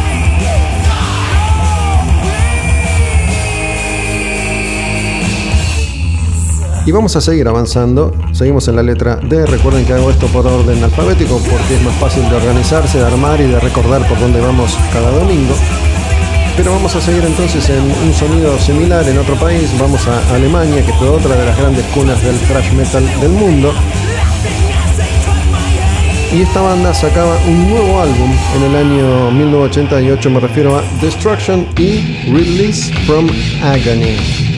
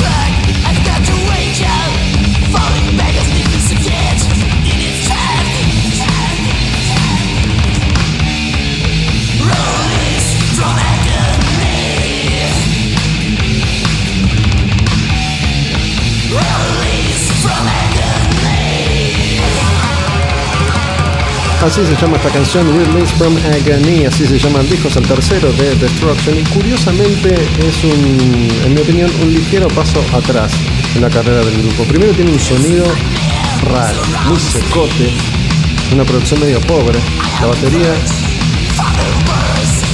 parecen unos tachitos, tiki tiki tiki, taca taca.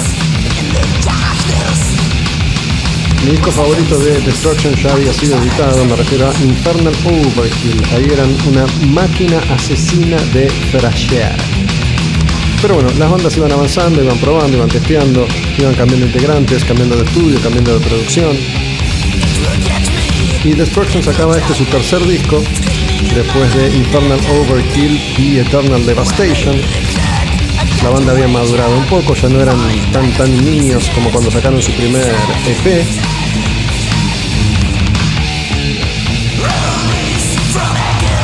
Este iba a ser el último disco de estudio con el cantante original, bajista también, Schmier.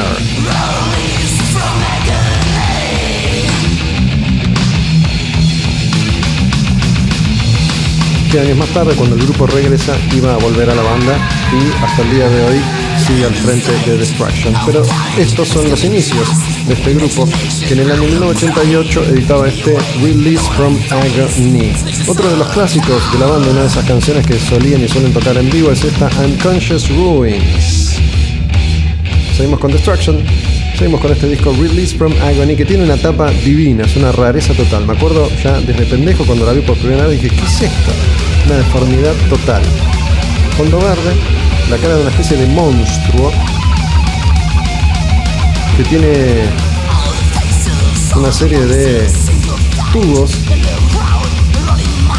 enchufados en sus venas, las muñecas vendadas, es una cara deforme, una cabeza deforme, los puños de las manos cerrados, sobre el dorso de las manos están los ojos, se aprieta la boca, estoy tratando de describir la tapa de este disco, la googlean si quieren, no sean vagos.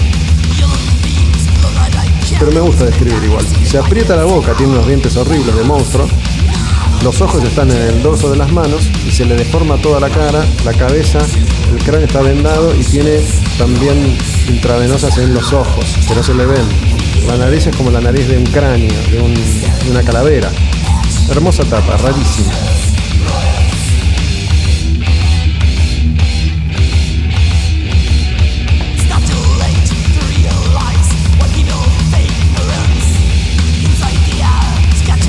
Hoy coincidieron los lanzamientos y estuvimos bastante rápidos y veloces. Mucho thrash metal con Coroner, con eh, Death Angel, con Destruction, un poco de death metal original de la Florida con Death.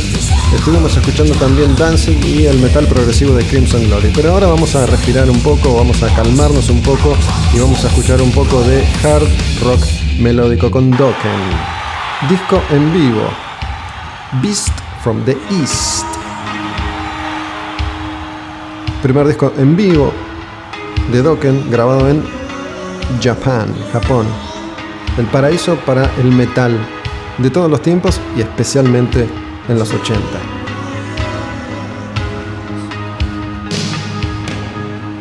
Japón siempre trató con mucho amor a las bandas de hard rock y heavy metal. Es un estilo de género muy popular y muy aceptado. No es discriminado en Japón. Y este Dream Warriors versión en vivo. La mejor etapa de Dokken después de editar varios de sus clásicos. Grababan este Beast from the East.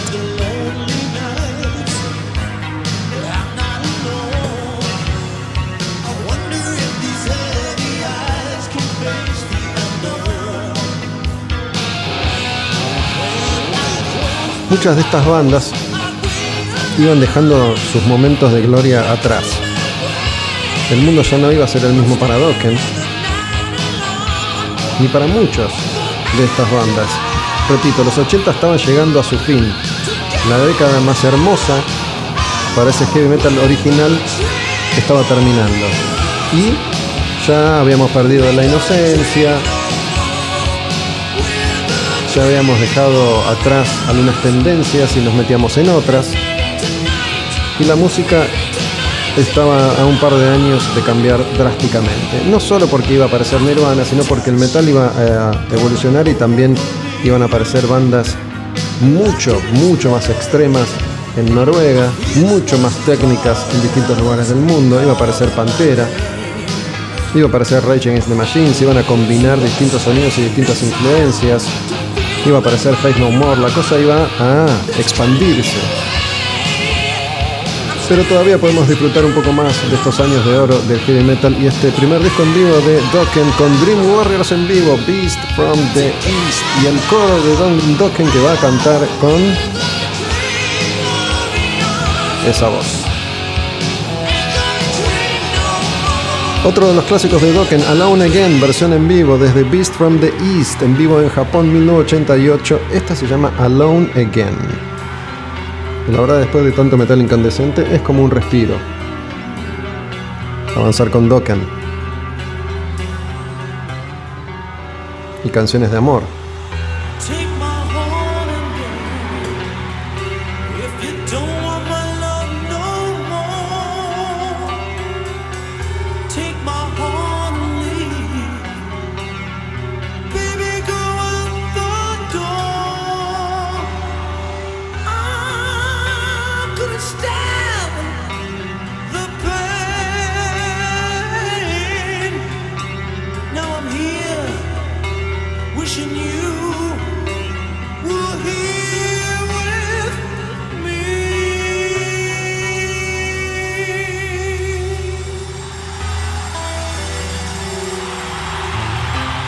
Una formación con músicos muy muy talentosos. Don Dokken es el cantante. Uno de los Guitar Heroes de los 80, el guitarrista George Lynch. El baterista, un animal, Mick Brown, que tocó también muchos años con Ted Nugent. Y ahora tuvo que frenar, porque ya está grande, y porque parece que no solo la pasó bien, sino que también exigió mucho el cuerpo tocando la batería de esa manera tantos años. Y el bajista era Jeff Pilson, un muy buen productor, compositor de canciones, muy buena voz para coros. Dokken en ese momento estaba en llamas, registrando canciones en vivo, versiones de sus temas más clásicos y conocidos.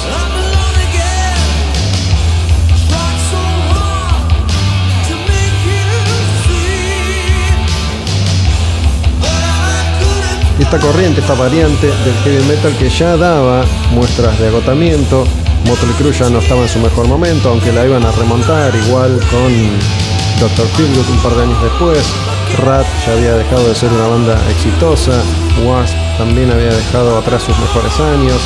Quiet Riot ni hablar.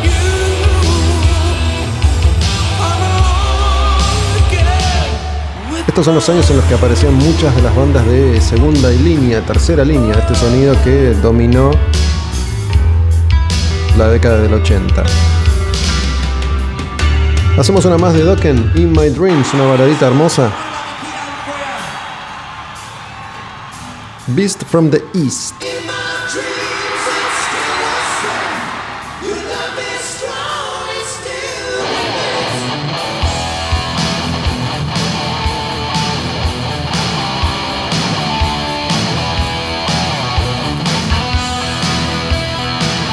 En general con Dokken me pasa algo muy curioso para mí todas sus canciones son baladas, incluso las que no lo son.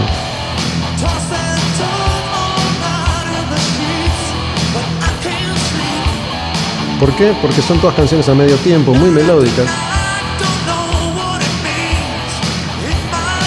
La mayoría de estas bandas, no todas, pero la mayoría tenían su canción más rápida, más heavy, no sé, Motley Crue tenía Red Hot, por ejemplo. Wasp tenía I Wanna Be Somebody.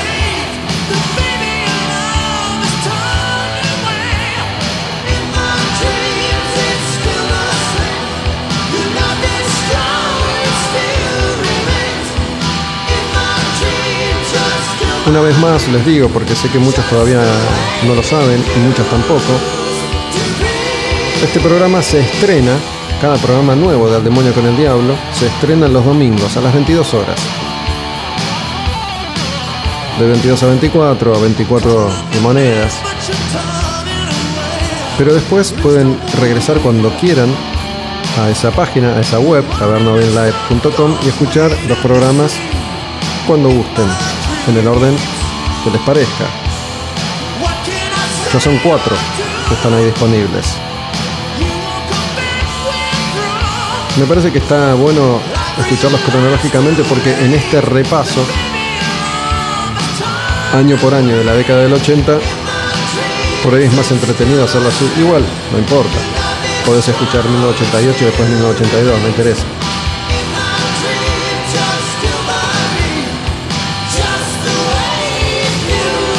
Dejamos Dokken atrás y nos metemos con una de esas bandas de crossover. DRI sacaba en el 88 Four of a Kind, uno de sus discos clásicos, una banda que pasó a la historia como haber sido pionera en esto del crossover. ¿Qué era el crossover? Mezclar, mezclar hardcore punk con thrash.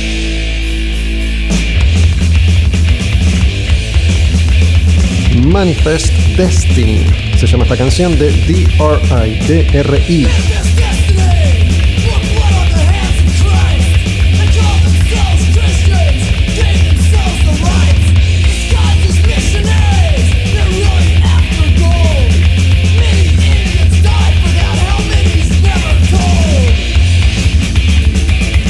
¿Qué quieren decir? Estas iniciales DRI, DRI, Dirty Rotten Imbeciles. Sucios, podridos, imbéciles. Imbéciles, sucios y podridos. Podridos, imbéciles, sucios. El orden que más les guste. ¿A qué me refiero con crossover y al sonido de estas bandas de los 80? A grupos como DRI, COC, Corrosion of Conformity, como Suicidal Tendencies, bandas que eran muy heavies para el punk, muy punks para el heavy.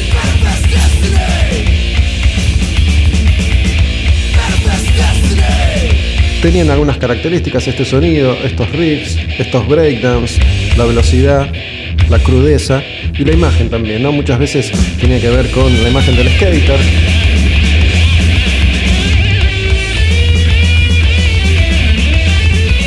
Con otra ropa, más bermuda, más remera, más bandana, más gorrita.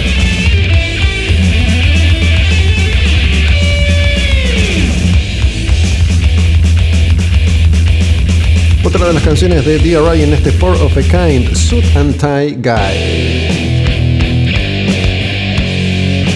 Esto es bien hardcore, ¿no? Esto de. Te armo, armo la pista de baile. En estos riffs, el público armaba la ronda, se expandía y cuando la canción aceleraba, todos a darse masa, golpes, dolor, sangre, dientes rotos, cejas partidas. Estamos llegando al final ya de un nuevo programa de Otro al Demonio con el Diablo. Muchas gracias a la taberna por esta invitación.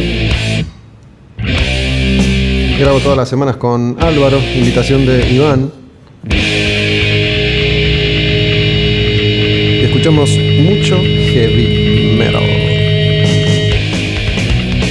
Ahí, se armó, ¿ves? Ahí, duro. Rodillazo, codazo, trompada.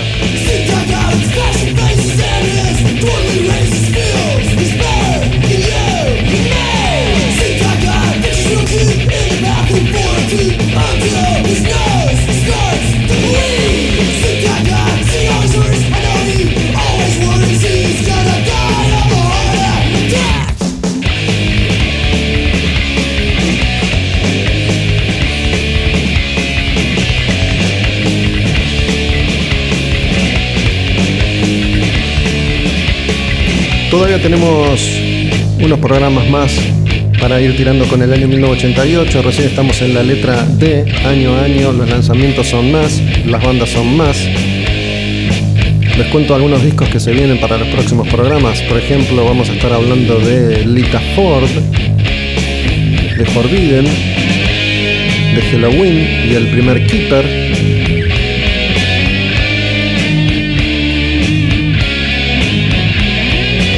Y el segundo Keeper, el primero había salido el año anterior, en 1987. Bandas que eran la renovación total. Guns N' Roses iba a editar en el 88 Lies. Maiden iba a sacar uno de sus discos más queridos, Seventh Son of the Seventh Son. Ya aparecía James Addiction.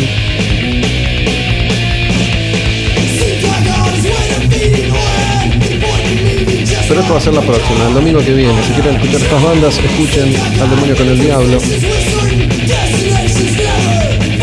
en tabernabinlive.com.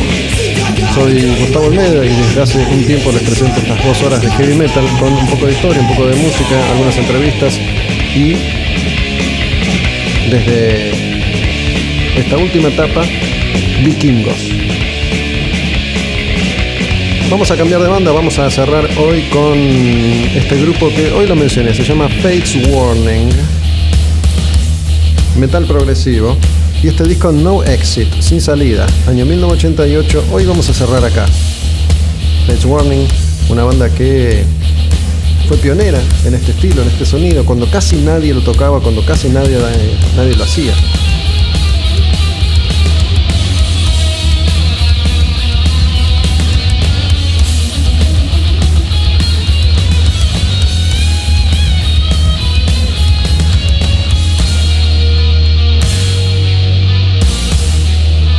Fates Warning fue una de estas bandas que empezaron con un sonido crudo, pero siempre elaborado.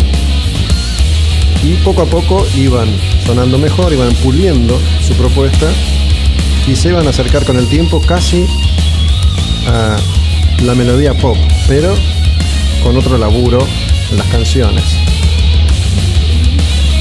Y fue realmente una banda pionera, contemporáneos de Queensryche, cuando casi nadie tocaba este estilo de metal progresivo, ellos ya estaban ahí. Este es el disco No Exit del año 1988.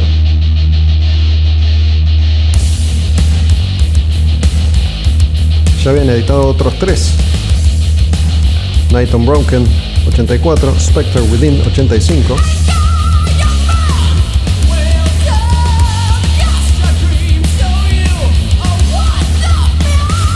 Y Awaken the Guardian 86.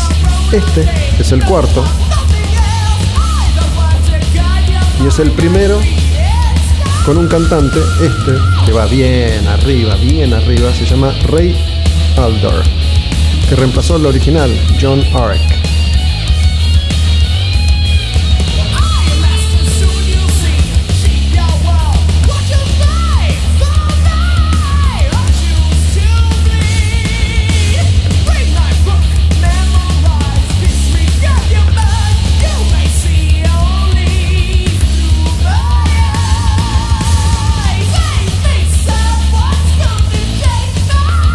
Siempre fue una banda distinta, Fates Warning. Una de esas bandas, la verdad, muy, muy curiosas, porque desde principios de los 80 a esta parte han existido, han funcionado. Nunca se separaron, nunca fueron conocidos, nunca fueron populares.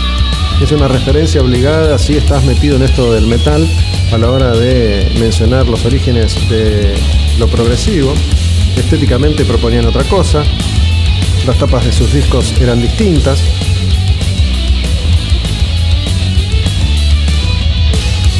Como un grupo que eternamente estuvo ahí, flotando en el aire.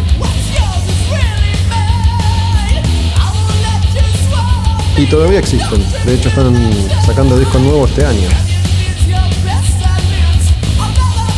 Esta canción se llama Anarchy Divine.